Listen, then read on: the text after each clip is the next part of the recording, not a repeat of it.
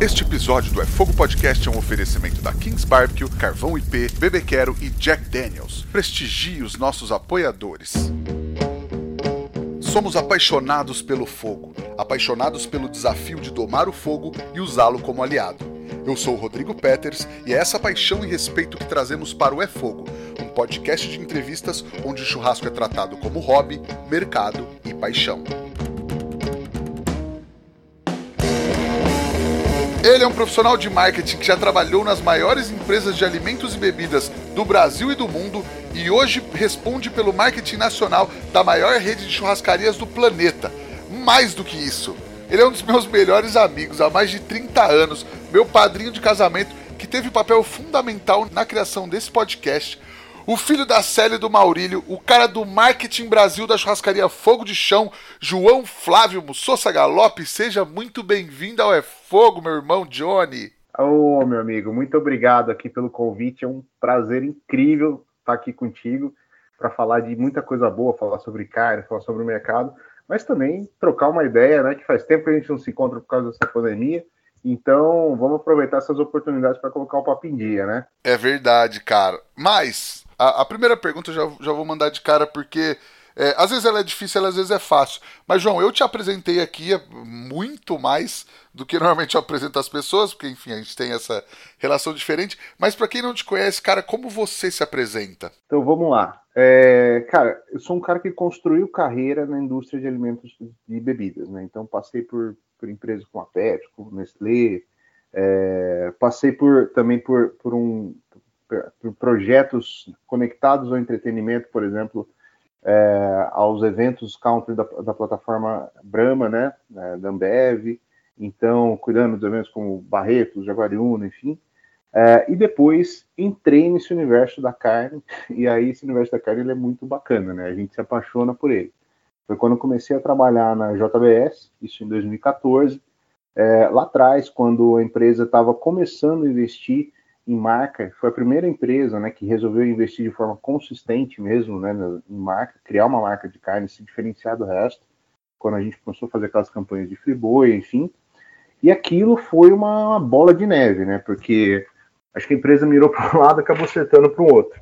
É, a gente começou a, a investir nas, nas, campanhas e a gente foi descobrindo que tinha uma, uma, uma demanda é, escondida sobre o conteúdo de carne que a gente não fazia a menor ideia. Então, todo mundo, a gente achava que todo mundo sabia mexer com carne e tal. Só que quando a gente começou a falar sobre isso, e aí quando eu falo falar sobre isso, eu estou falando assim, entrar nos aspectos técnicos mesmo. É, por que, que essa, o corte do dianteiro é, ele precisa é, uma cocção um pouco mais, mais é, demorada do que do traseiro, etc. As pessoas começaram a se interessar e a gente viu aqui um grande canal de, de conexão com o nosso consumidor, né? É, a partir do momento que uma empresa como a JBS começa a explorar esse segmento, esses conteúdos, a gente vê que isso é uma, uma bola de neve também para outros setores, né? Então a gente viu o surgimento de é, grandes eventos, né, como churrascada, enfim, todo mundo é, se aprofundando um pouco mais nesse assunto que interessa tanta gente, né?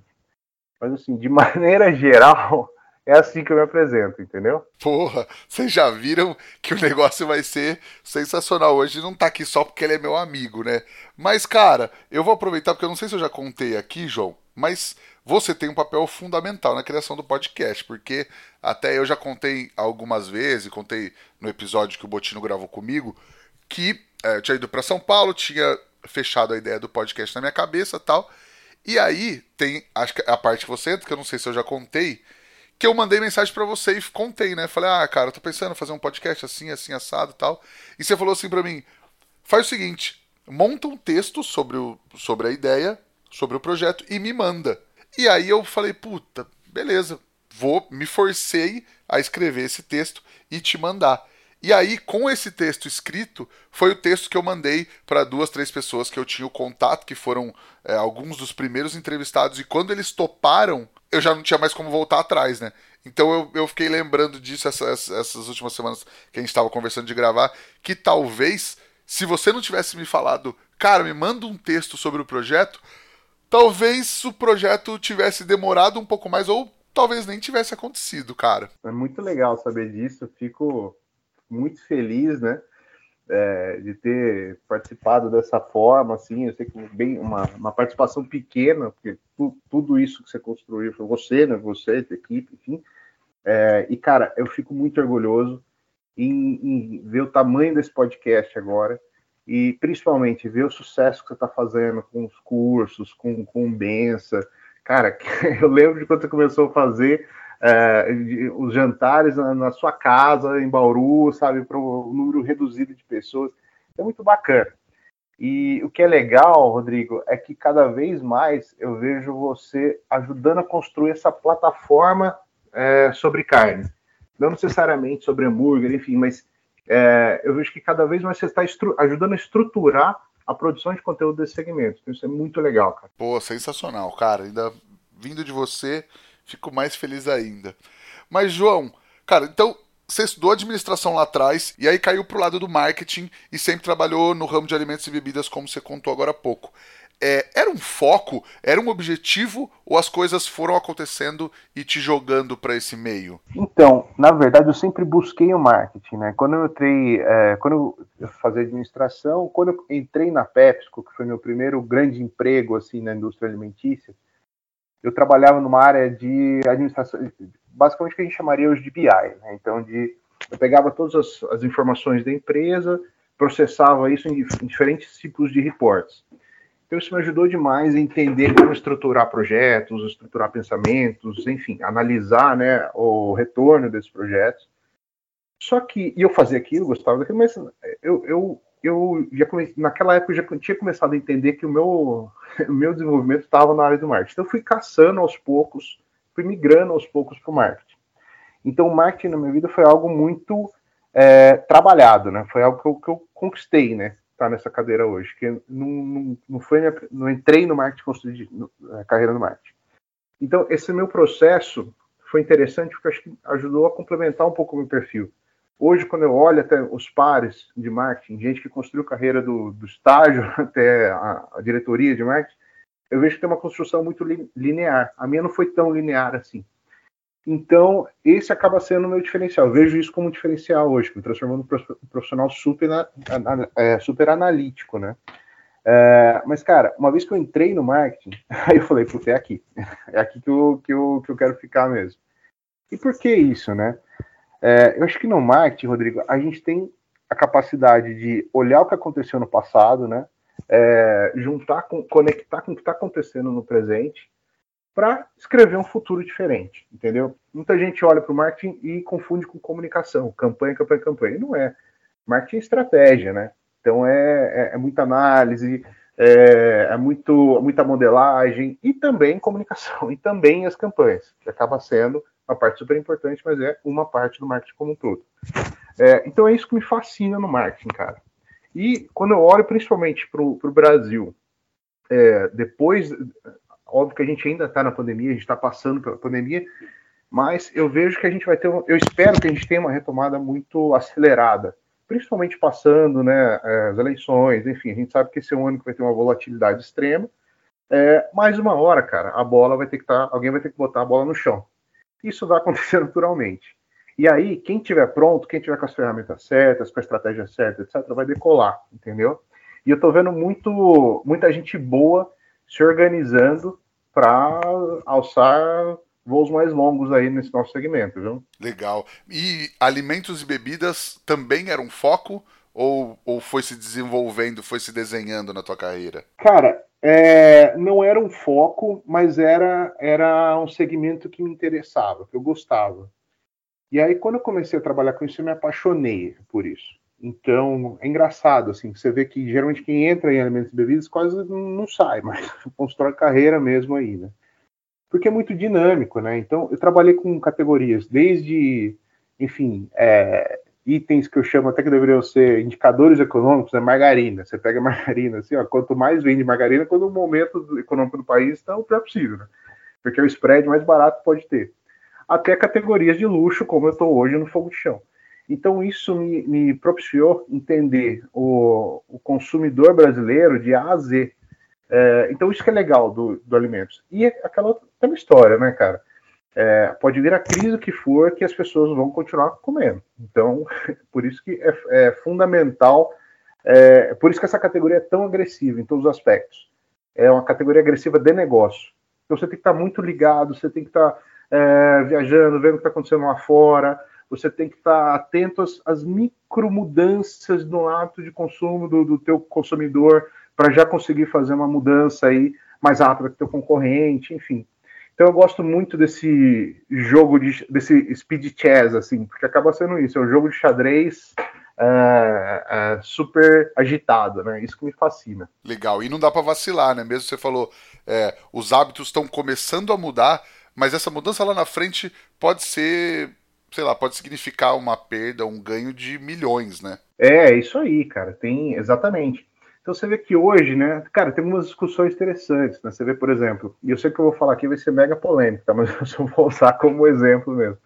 É, você vê que a indústria está olhando muito para o plant-based, né, alimentos plant-based. Cara, é, hoje tem produtos no mercado que você prova e fala, nossa, realmente, ou chega muito próximo, ou você nem percebe a diferença, né, de um item ou outro feito com carne. É, mas por que isso? Porque pode ser que lá na frente, cara, quando o mundo atingir não sei quantos bilhões de pessoas, o preço da carne fique muito caro, é, ou em alguns países falte, falte né, a, a, oferta de carne suficiente. Então você tem que criar alternativas, é para isso que existe né, esse, esse, investimento no plant-based. É, outra mudança, agora trazendo um pouco mais para o nosso meu negócio aqui, né, de restaurante, quer dizer, o seu também, de vários restaurantes. Cara, não sei se você passou, parou para ver assim, mas olha o tanto de embalagem que a gente manda para casa do consumidor no delivery.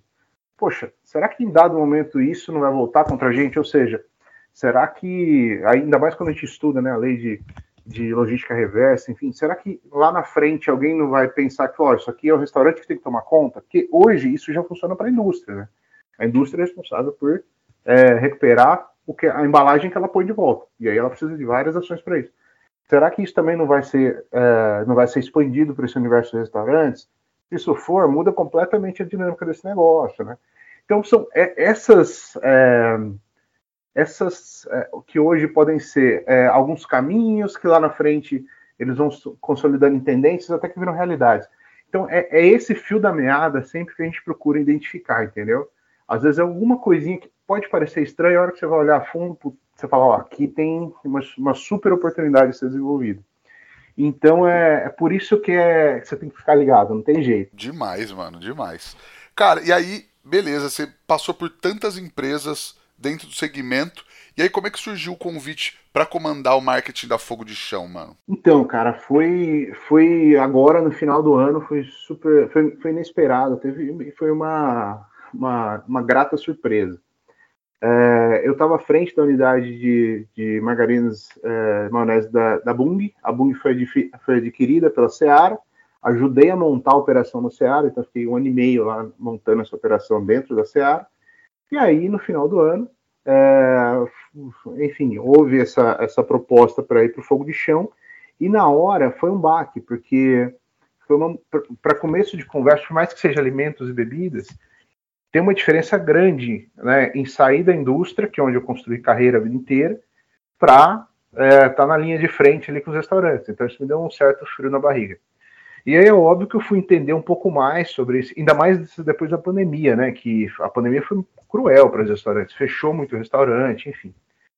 Eu fui conhecendo um pouco mais o Fogo. O Fogo foi vendido é, para um grupo de investimento, né? Há alguns anos nesse grupo, eles é, durante a pandemia, eles, eles é, investiram bastante no país. E o que é investir bastante no país? É manter lojas abertas. Então, abrimos uma loja que foi a loja do Morumbi, né, no Shopping Morumbi. É, fechamos algumas operações que não que não estavam tão azeitadas assim com a nossa estratégia, como por exemplo a da Santa Mara. É, mas a maior investimento foi a manutenção da maioria dos empregos. Inclusive, depois da retomada do. É, agora, nessa última retomada, o fogo recontratou essas pessoas. Então, foi, isso foi, foi muito interessante. É, essa dinâmica global do fogo me chamou muita atenção também.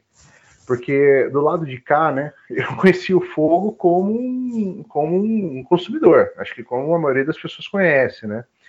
É, e tinha uma visão na minha cabeça sobre o que era fogo de chão. Quando eu fui conhecer a nova loja, quando eu, conheci, quando eu conversei com, com as pessoas que trabalhavam lá, enfim, eu fui descobrir, cara, isso aqui é um universo que eu não tinha a menor ideia que existia, que é muito legal, que eu quero fazer parte. Então, o fogo me seduziu muito, assim, foi, eu estou muito empolgado com, que, com, com, as coisas que eu vi e agora que eu estou ajudando a construir. É, e o mais legal é que eu acho que o fogo vai. É quando eu falo essa plataforma de conteúdo, tá, para mim tem vários, é, é, várias entidades que atuam nessa plataforma. E eu acho que o fogo vai ajudar é, nesse pilar dos restaurantes, os vários restaurantes, porque está trazendo muita coisa nova. É, são, pra você ter ideia, assim, são oito lojas no Brasil, cinco em São Paulo, duas no, a gente vai abrir a segunda no Rio agora em, em junho e uma em, em, Brasília, e são 63 lojas no mundo inteiro, né? Então a gente aprende com coisa legal que acontece lá fora, se faz sentido, a gente troca essas experiências internamente, executa aqui no menu do, do Brasil, ou leva coisa para fora, sabe? Então tem essa troca muito grande. Uh, o fogo, cara, é que eu brinco, assim, ele é uma uh, é, um, é um laboratório, né? A gente vai identificando coisa que está acontecendo e testa uma, super rápido, né? Uma agilidade imensa aplica aqui, se der certo, beleza, se não der certo, é, troca. Mas o grande negócio que a gente olha é levar ah, uma experiência de qualidade, né, de churrasco de qualidade para os nossos consumidores. Pra você ter ideia, os nossos indicadores lá é justamente isso.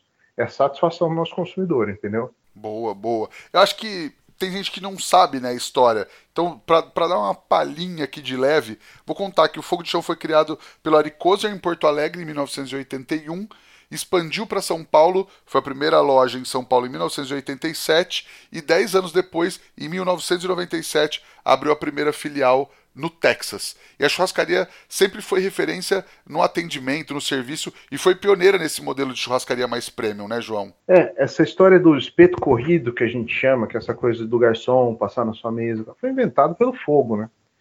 É, e cara, é, é muito curioso, muito, muito curiosa essa história é, o fogo acabou nos Estados Unidos, parou nos Estados Unidos, porque sempre, enfim, é, começou como uma churrascaria lá em Porto Alegre, depois veio para São Paulo, né, foi, foi expandido, mas a grande sacada foi, principalmente durante o, o de abertura econômica do país, que os, os donos começaram a visitar restaurantes fora, entender que era né, eles, eles entenderam que tinha uma lacuna de restaurante é, direcionado para é, como especialistas em carne, mas também com, olhando para a alta gastronomia. Então, foi aí que eles começaram a trazer é, títulos, é, vinhos importados, é, é, comprar produtos para a mesa de salada de produtores locais. Então, toda essa história começou lá atrás. Assim. Isso foi a base, foi a fundação do fogo. É, e aí, o, o, Fogo sempre recebia muito gringo, né? E aí um dos gringos chamou o, o, o, o senhor Rinef e falou o seguinte, olha, é, eu acho que você tem que abrir isso aqui lá nos Estados Unidos, porque esse modelo aqui não tem lá, esse modelo vai deixar o americano louco. E aí eles ficaram com isso na cabeça, na cabeça, até que eles resolveram. Aí ele falou o seguinte, você tem que ir para o Texas porque lá é, o pessoal é apaixonado por carne, não sei o que. Ficaram com isso até que eles foram, é, foram para Dallas e lá abriram a primeira fogo de chão dos Estados Unidos. E dali para frente foi, enfim, chegamos onde a gente chegou hoje, né?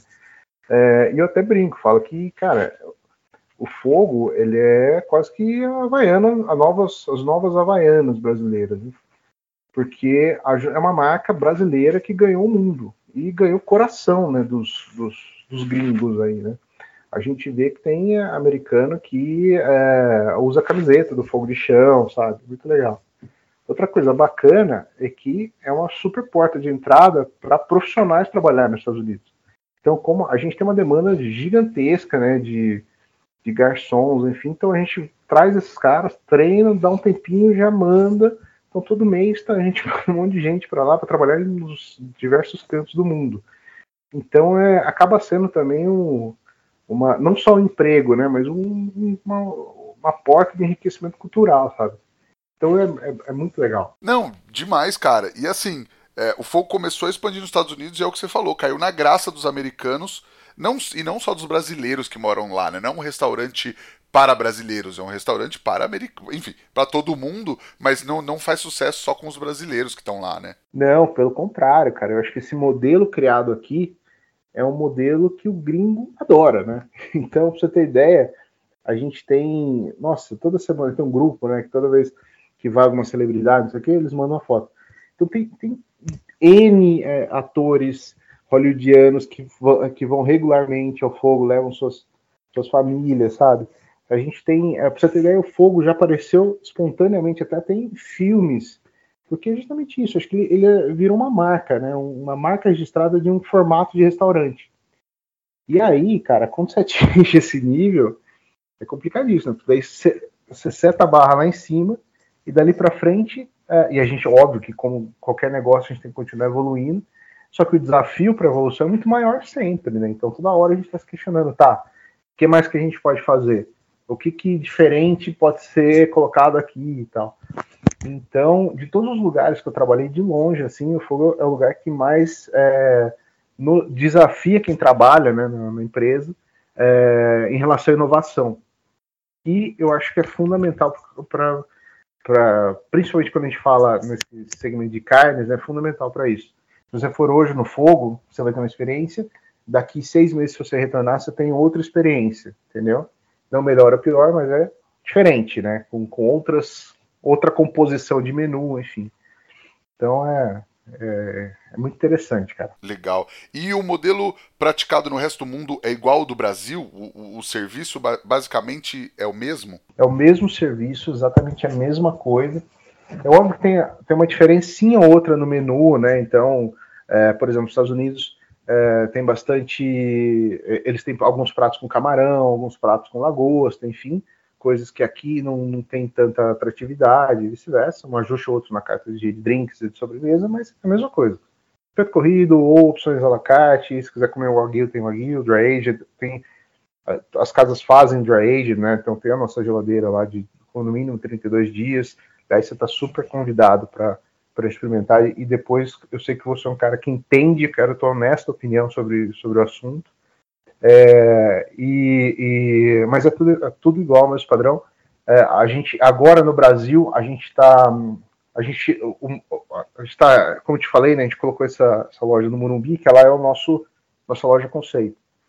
E a gente passou a padronizar todas as outras lojas para seguir esse novo conceito é, da loja do Morumbi então agora semana que vem terça-feira agora a gente terça-feira dia 19 de abril né a gente entrega a, a, loja da Bandeirantes reformada já com charutaria, com um bar de drinks espetacular, com o locker com dry age, com o aguil, então, nossa, é, chega d'água na boca, cara. Que demais. E isso tudo, enfim, tem, tem em todas as lojas basicamente do mundo inteiro. E lá eles curtem muito o espeto corrido também, é uma coisa que faz sucesso lá fora. Nossa, demais, demais, demais, demais. Porque o negócio que a gente. Até o que a gente fala no fogo é o seguinte: é, é o que vem depois, né? Porque o, o, a proposta não é para você chegar e se matar de comer. É óbvio que se você quiser passar uma tarde comendo lá, você é super convidado para passar a tarde de comer. Mas a nossa proposta é que é o seguinte: você é, tem uma, uma experiência diferente com cada corte de carne, cada é, novo, novo novo prato com a mesa de saladas, tem mais de 40 opções, tudo isso, né? Então tudo é muito é, é, é cuidadosamente preparado para isso, para proporcionar essa experiência para as pessoas. É, e o americano não estava muito, quer dizer, não, não só o americano, no resto do mundo, né, não estava muito preparado para isso. Então, uh, acho que tinha aquele modelo de você, à la carte, você chegar no restaurante, escolher o teu pedido, ok, quando o fogo trouxe esse, esse modelo para os Estados Unidos, meio que virou, na verdade, a cabeça dos gringos de ponta cabeça. Porque acho que aí eles começaram a entender, poxa, eu pago tanto, mas eu posso comer o quanto eu quiser, eu posso experimentar o que eu quiser, e posso... Poxa, é muito legal. Então, cara, o que a gente vê, tanto é que a gente tem, é, são 44 lojas, me fala a memória, atualmente nos Estados Unidos. A gente viu uma, um rápido, fora as que a gente vai abrir, a gente tem mais um monte que vai abrir até o final do ano então, assim, o que a gente viu foi uma rápida expansão. Tem cidade tem mais três lojas, né? E é, não ter, a gente não conseguiria colocar três lojas na mesma cidade se o modelo não tivesse sido compro, é, comprovadamente é, um sucesso, como você disse, também pros, uh, pros não brasileiros, digamos assim, né? Porque quem conhece, os brasileiros conhecem o fogo, ok.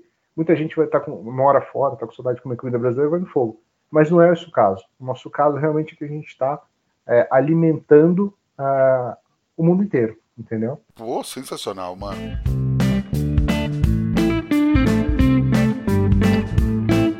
Fica atento que hoje tem a receita de um drink clássico, o Old Fashion.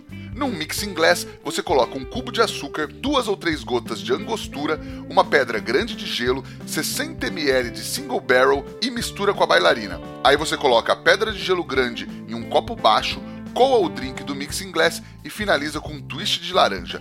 Capricha nesse drink clássico para acompanhar o seu churrasco, se você for maior de 18 anos, é claro, e lembre sempre de beber com responsabilidade.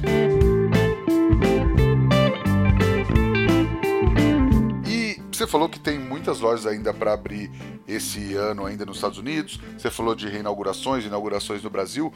Como é que está o foco é, de expansão? É fora do Brasil? É no Brasil? É no mundo inteiro? O Brasil segue sendo importante nessa estratégia? O, o Brasil é fundamental, na verdade, para essa estratégia. Né? O Brasil acho que é o, o, ponto de partida. Até por dois motivos, né? Um que, é, enfim, foi aqui que começou. Então, é, nós somos os, os mantenedores aí da cultura, da tradição gaúcha de churrasco, né? E o segundo motivo, como eu comentei com você, é o seguinte: a gente exporta mão de obra, né?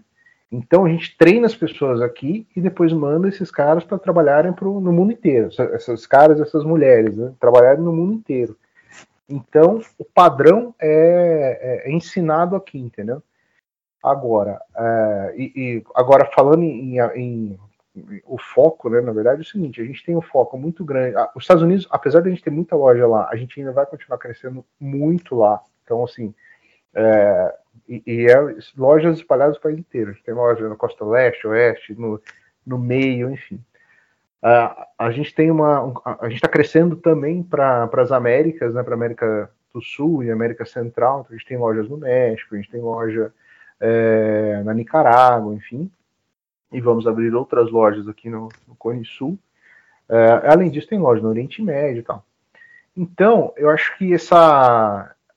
Independente da quantidade de loja, o mais legal é que é o seguinte: a experiência é a mesma, entendeu? Então, o grande desafio, na verdade, não é abrir loja. O grande desafio é você continuar levando uma experiência de uma, uma super experiência né, de alto padrão independente do lugar que você pise no fogo. É, qual loja que você pise, entendeu? Do fogo. Sim, e acho que essa experiência tem a ver diretamente com o estilo de churrasco brasileiro, né? Você falou que vocês são os detentores da, da tradição do churrasco gaúcho. É, você acha que o mundo está aprendendo a ver e a gostar cada vez mais do churrasco brasileiro, já que a gente tem, é, enfim, a, a, a difusão de vários tipos de cultura gastronômica pelo mundo, acho que o churrasco brasileiro está sendo, é, principalmente pelas mãos do fogo, cada vez mais reconhecido? Não, com certeza. Tanto é que lá fora eles chamam uh, esse, enfim, é, é Brazilian Steakhouse. Então, na rodízio e tal. Então, isso já é Brazilian Steakhouse, ou seja, já virou o nome já dessa categoria, né? Esse, então é por isso que, é, óbvio que o churrasco argentino, uruguaio, enfim, é famoso, é conhecido também, né? Agora, o que a gente está conseguindo massificar e democratizar é, o, o, contato com essa experiência do churrasco brasileiro, que é muito bacana, é muito legal. Eu acho que, o, o como você mesmo disse, né, é, a, a, cultura brasileira é muito rica. Então, quando você entra na nossa loja, óbvio, a gente tem 18 cortes de carne no rodízio, fora que a gente tem de alacarte, fora que. Enfim. Mas, cara, a gente tem uh, itens do Brasil inteiro feitos na grelha, na, na, nossa mesa de salada. A gente tem arroz birubiru, entendeu? Então é, é coisa que nasceu aqui, entendeu? Isso o churrasco argentino não tem, o churrasco uruguaio não tem, é uma outra, uma outra pegada. E a gente vê que o resto do mundo está muito mais. Ah, a gente serve feijoada, né? Quartas e, e e sábados. Então, assim, é, o Fogo acaba sendo um embaixador brasileiro, né, fora do país. Então, eu acho que ele é muito mais completo do que. Essa experiência é muito mais completa do que o, o churrasco argentino Uruguai. Legal. E você acha que tem algum lugar do mundo onde esse modelo do fogo funciona mais, assim, funciona melhor? Ou, de repente, como, como esse cara falou lá atrás, nossa, vocês têm que ir porque o gringo vai ficar apaixonado por isso. É os Estados Unidos? Ou tem algum lugar que, tipo, é, sei lá, caiu como uma luva esse modelo? Sim, é óbvio que, além do Brasil, né, que o brasileiro também é apaixonado por esse formato, acho que, é, de longe, né, os Estados Unidos acho que é o país que mais comprou essa ideia, né? É, e aí a gente tem gratas surpresas, né? Então, por exemplo, as lojas do Oriente Médio, é, elas têm um consumo absurdo de, de carnes, uma, uma visitação absurda, né? Por, por, por pelas pessoas.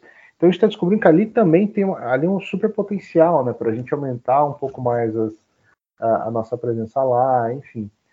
Agora, o americano que eu te, te falei, né? O americano ele trouxe isso pro, pro dia a dia dele. Então, assim, ah, o que, que você quer? Vamos, vamos levar a família no, sei lá, para comer um mexicano, sei que, ou um Brazilian Steakhouse no fogo, né? Então isso já faz parte da, do dia a dia do americano. Boa. E você acha que tem algum mercado que ainda não foi explorado, mas que tem tudo para dar certo? Eu acho que a Europa ainda é um mercado que a gente é, tende a explorar mais, né? Quer dizer, hoje, na verdade, hoje a gente não, não, é nem explorar mais, é a explorar, porque hoje a gente não está presente lá em função de uma série de, de, fatores. Tem potencial, sim, mas a gente vai olhar isso com um pouco mais de calma. Acho que ainda uma coisa legal do fogo é que a gente não, não coloca o carro na frente dos bois, sabe? Então, a gente tem um, um plano claro aqui, tem, tem as nossas oportunidades mais fáceis aqui, é isso que a gente vai direcionar nesse momento. E aí, em, não sei te falar quando, em algum momento a gente vai migrar para lá também. Legal. E em relação à experiência, como é que você vê esse desafio da inovação das, das da inovação das churrascarias, até principalmente com é, a, crescente dos grandes eventos, trazendo cada vez mais experiências e, e tendo cada vez mais coisas nos eventos e tudo mais. Como você vê isso em relação às churrascarias? Cara, é, assim, é muito legal esse ponto, porque esses eventos, né, então esses grandes eventos de carne, enfim, eles foram responsáveis por trazer um outro tipo de experiência que até então as churrascarias não, não, não, não tinham se movimentado para trazer. É, óbvio que quando você pensava, né, tipo, ah, vou comer carne, então, ah, vou, vou no fogo de chão, vou no restaurante XPTO, etc. Você tinha aquele leque, no, na tua cabeça, aquele leque de restaurantes para comer carne. Agora, os eventos, acho que eles trouxeram uma experiência além, óbvio que além do sensorial, é, do, do, do, do, degustativo, digamos assim, mas também do, do, visual, né? Então você chega, você tem varal de ave, você tem um pit de defumação em formato de locomotiva, você tem um monte de coisa, né, cara? Então é muito interessante. Virou, acaba, acaba virando uma, uma feira, né, é, é de carne, de novidades na carne. Uma Disneylandia na carne. Só que então isso, é, isso acabou roubando das churrascarias que eram especialistas no assunto um pouco dessa coisa do, da novidade. E aí teve uma grande mudança. Né? Acho que as, todas as churrascarias entenderam assim, opa, peraí. Se eu sou o cara que mais entendo de carne, trabalho com isso há mais de 40 anos, eu tenho um formato que é, comprovadamente é um, é um modelo de negócio que funciona, na toca do mundo inteiro poxa, por que, que essa experiência não está comigo? Por que, que, essa curiosidade? Por que, eu não posso ser responsável por trazer essa curiosidade?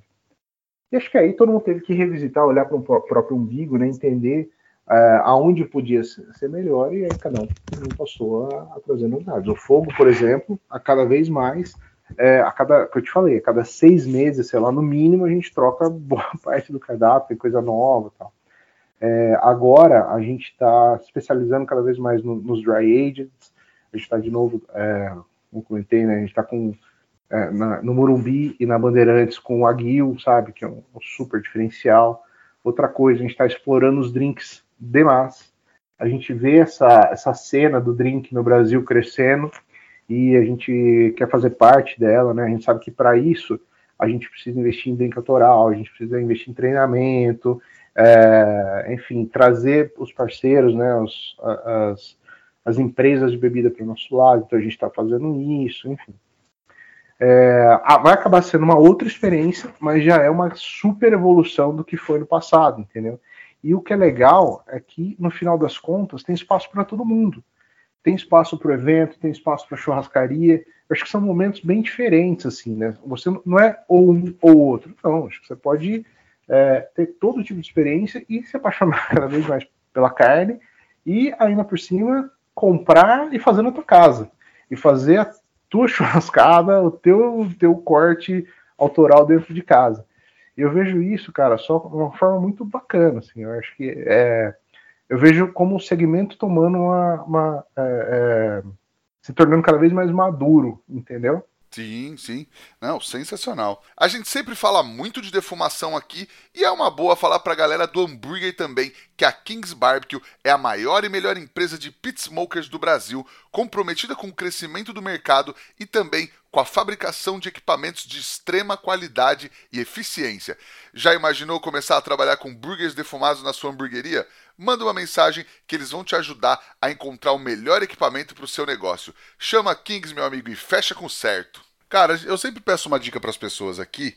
É, uma dica que elas teriam que elas gostariam de ter recebido quando elas começaram que teria feito toda a diferença.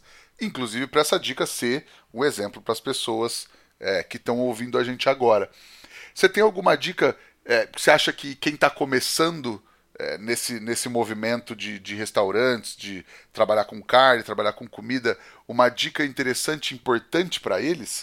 Só que essa dica que o João deu aqui você só ouve lá no nosso grupo do Telegram.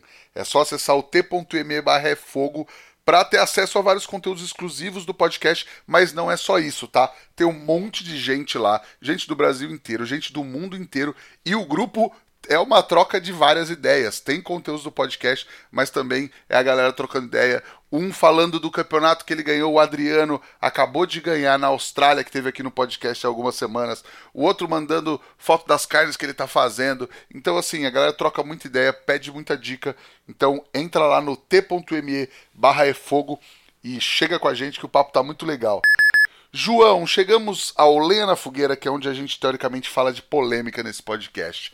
Posso mandar bala? Manda bala, tô até com medo aqui, mas manda bala. Normalmente é, é, tranquilo. Mas a pergunta é: daria para abrir um fogo de chão na Argentina? Daria, daria, com certeza. E a gente ia irritar muita gente, viu? Sério, mas você acha que ia ter um conflito? Você acha que o argentino ia abraçar uma, uma rede de churrasco brasileiro? Com certeza. Até porque ela, assim, é óbvio, né? Ela, é uma rede de churrasco brasileira é, mas com presença global, né? Então, como eu te falei, ela, apesar da gente ser o, o, o, guardião da tradição gaúcha churrasco, a gente traz sempre coisa nova. Então, o legal do fogo é que por mais que você experimente essa, essa tradição gaúcha, né, do churrasco, enfim, você vai ter acesso a, a rótulos que você só encontra lá, né, vinhos que você só encontra lá, é, é, pratos que você só vai encontrar lá, entendeu? É, eu não tenho a menor dúvida que daria super certo. Legal, você acha que ia irritar mais brasileiros do que argentinos, então? Exatamente, mas com certeza acho que eu colocaria os garçons utilizando uma camisa da seleção brasileira, sei lá. ia dar um pouquinho de briga, eu acho. Polêmica! Polêmica. Cara, chegamos então à nossa pergunta de um milhão de reais que transforma todo mundo em poeta aqui. Você também é do, do mundo da gastronomia, do mundo da, da, dos alimentos e bebidas. O que o fogo significa para você, João? Cara, o fogo, eu acho que ele é um. É, é, puta, pergunta muito legal, muito difícil, né? Mas eu acho que o fogo, ele é, ele é o, o veículo transformador, né, cara? Entre você pegar é, uma peça de carne, ou você pegar é, qualquer ingrediente que seja, você trabalhar aquele ingrediente, você colocar carinho nele, você colocar atenção, etc. E ter um resultado incrível, uma coisa que só você fez. Então o fogo ele acaba sendo a ferramenta é, de um artesão, porque é isso que os caras que estão na frente da grelha eles são, entendeu? Então e, e é uma ferramenta muito democrática, porque cara você pode fazer churrasco, grelhar seus legumes, etc., desde um, um tijolinho na, na, calçada até uma, um super pit de defumação, etc. Então é, é isso que é o fogo para mim. Maravilhoso, cara. Não tenho que tirar nem pôr. A minha dica de hoje é para você dar um talento nos seus utensílios. É sempre legal passar uma cera nas suas tábuas e no seu avental de couro para eles durarem muito mais. A cera protege e deixa seus acessórios muito mais bonitos. E cera para tábua de madeira e para couro é só um dos itens que você encontra na lojabebequero.com.br. Entra lá que tem de tudo para o seu churrasco. E você tem alguma coisa para indicar para a galera ler, assistir ou visitar? Tenho. Tem um livro muito legal, chama Oz Principles, ou seja, o princípio de Oz, que é um cara que meio que definiu quais são os principais. É, é, a Bíblia de quem trabalha com, com restaurante. Né? Então, o que, que uma, alguém que quer trabalhar com restaurante é, precisa fazer para ter sucesso? E é muito legal, é muito simples de ler, é fácil de ler. E isso, inclusive, é, direcionou quais são os princípios hoje do fogo chão. Então, vale muito a pena. É, chama Os Principles. Boa e visitar Fogo de Chão onde quer que seja, de preferência todas, né? É isso aí, será muito bem recebido e uh, tenho certeza que vai, ser, vai com todas que as lojas que vocês forem, vocês vão uh, descobrir uma coisa diferente em cada uma delas. Legal. João, quem quiser te seguir nas redes sociais, encontrar seu trabalho, encontrar o Fogo de Chão, por onde os procura? O Fogo é, o Instagram do Fogo é arroba Fogo de Chão BR, e o meu é joão.galope, com dois P's. G-A-L-O-P-P-I. Boa. Segue o João, segue o Fogo de Chão e segue a gente também no Instagram, no arroba efogopod, no meu arroba Rodrigo Peters, underline. E vai lá no grupo do Telegram também, dá essa moral pra gente e vai conhecer uma galera que a gente tá trocando muita ideia massa no, no link t.me barra efogo. Johnny, cara, um prazer incrível falar contigo.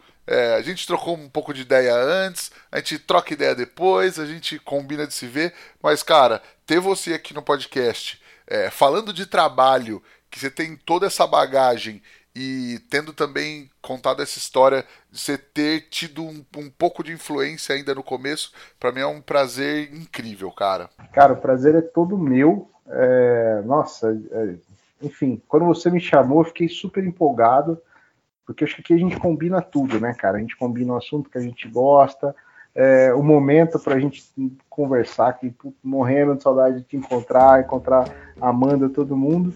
É, mas, nossa, prazerzaço, pode contar comigo sempre. E, meu, parabéns pelo trabalho que você está fazendo. Porque, de novo, você é um dos caras que está ajudando a construir essa grande plataforma sobre carne. Então, estou muito orgulhoso e muito feliz com o que eu vejo cada vez mais dos seus projetos. Obrigadão demais, cara. Obrigadão mesmo. Um prazer gigante falar contigo. Queria agradecer também a Kings Barbecue, Carvão IP, Jack Daniels e Bebê Quero pela parceria de sempre e agradecer a você que nos ouve aí de casa. Semana que vem, como sempre, tem mais. Tamo junto. Valeu, tchau!